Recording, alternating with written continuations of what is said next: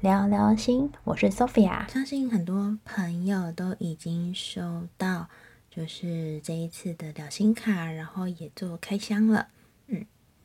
那我们也收到了很多的回馈，说就是诶，聊心卡的颜色真的很饱和，很漂亮，然后卡片的质感非常的好。对，我们这次在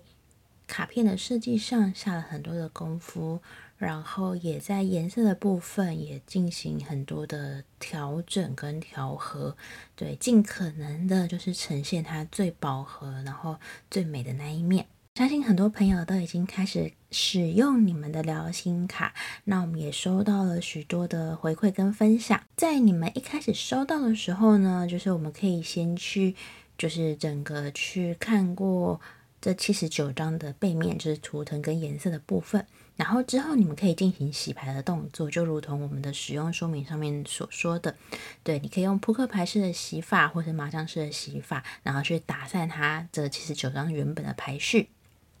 那接下来，无论你是第一次抽卡，或者是之后每一次使用牌卡的时候，请记得我们用左手抽牌，好，因为左手会去连接你的右脑。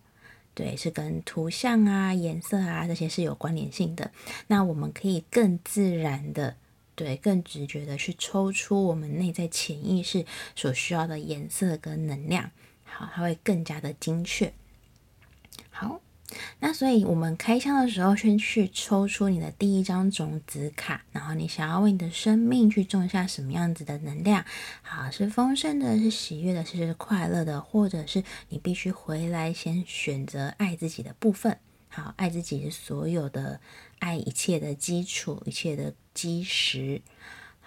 那接下来你也可以就是每天为自己抽出一张祝福卡，对，一个生活的指引。那或者是你也可以针对某一个问题，然后去抽一张卡。好，就像有一个朋友就很可爱，他来抽一张是否要去找之前的暧昧的对象，结果他一抽流星卡就告诉他，就是牺牲是要留给懂得珍惜的人才有价值。是吧？就是你所有的奉献，你的付出，都是要留给一个值得会疼惜你的人，那才会有一个双向的付出，而不是我们永远都处于在一个主动付出，好，主动关怀，但是对方可能就是像一滩死水一样，然后一直等着你，就是被动的去接收你对他无条件的爱。那其实这样在关系里头是非常的不平衡的。我们可以为自己的一个问题去抽取一个卡片，然后也包含有个客户也很可爱，是也针对他的问题，然后抽一张牌卡。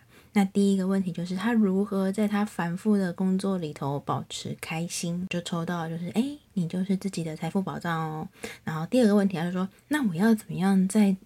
这一个传统产业里头，然后保持我的热情跟活力？同样的，还要重新洗牌。然后他又抽到了这一张，就是你就是你自己的财富保障，对，就是我们可以看向自己，去知道我在这份工作上面的自我价值的展现，你就不会一直说我一定要透过外力，我一定要透过我看到有业绩进账，或是达到什么样子的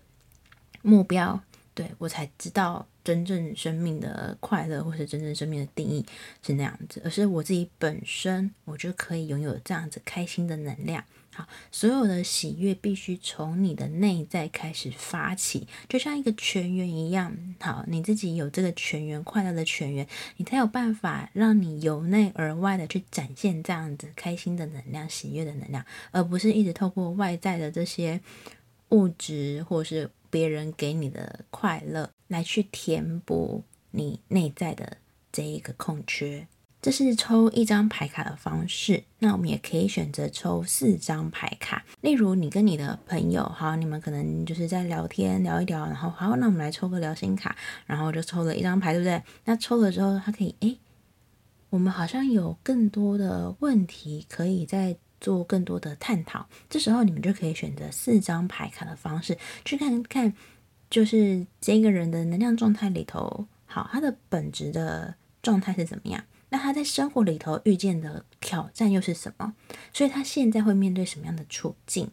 那当他处理完这些就是复杂的状态，然后去梳理这样的问题之后，好，问题解决之后，那未来的能量走向又是如何？好，我们就可以针对这四个部分，就是牌卡的抽取，你就可以选择四张牌卡，然后你们会发现，哎，就是真的就跟牌卡上面的字是非常的呼应，会去对应到自己的某一些内在的能量状态里。通常呢，我们选取四张牌卡的时候，呃，主要是针对自己的能量状态。那如果你是想要问，就是诶，我在进行某一个东西、某个计划，或是某个关系的互相的状态的时候，请记得这些问题必须跟你是有切身关系的。好，例如有个客户，他就一直非常的在意权威的议题，所以他就非常的在意，就是他公公是怎么看待他的。他就抽了四张牌，然后问说，就是他的公公对他的看法是怎么样？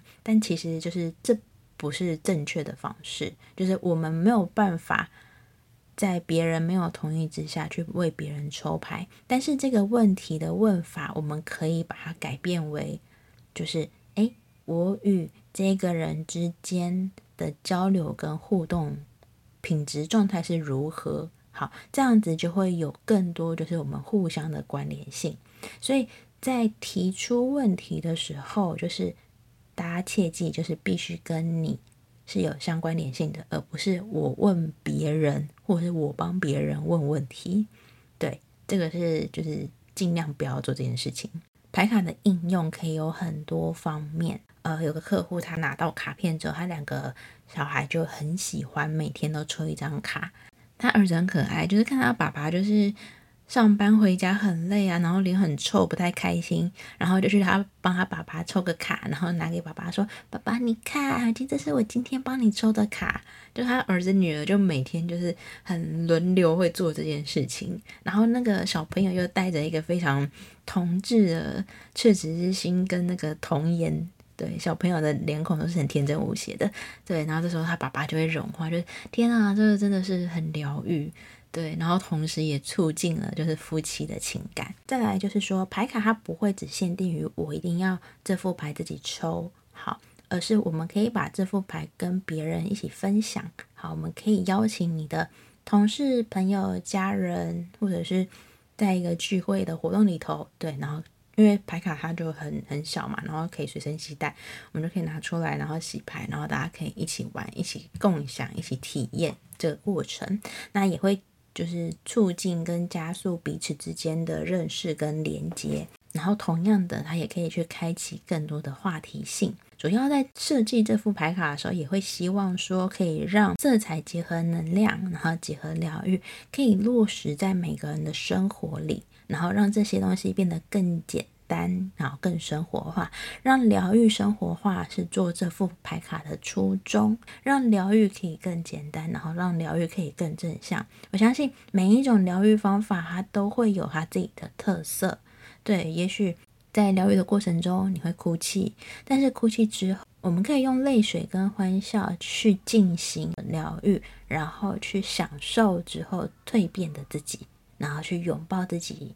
我们最喜欢自己的那一个层面啊，就是希望这副牌卡，就是无论是在你很迷茫的时候，或者是你需要一些支持的时候，对，也包含着每天你在抽取一张的时候，它都会给予你一些更正面祝福的力量。好，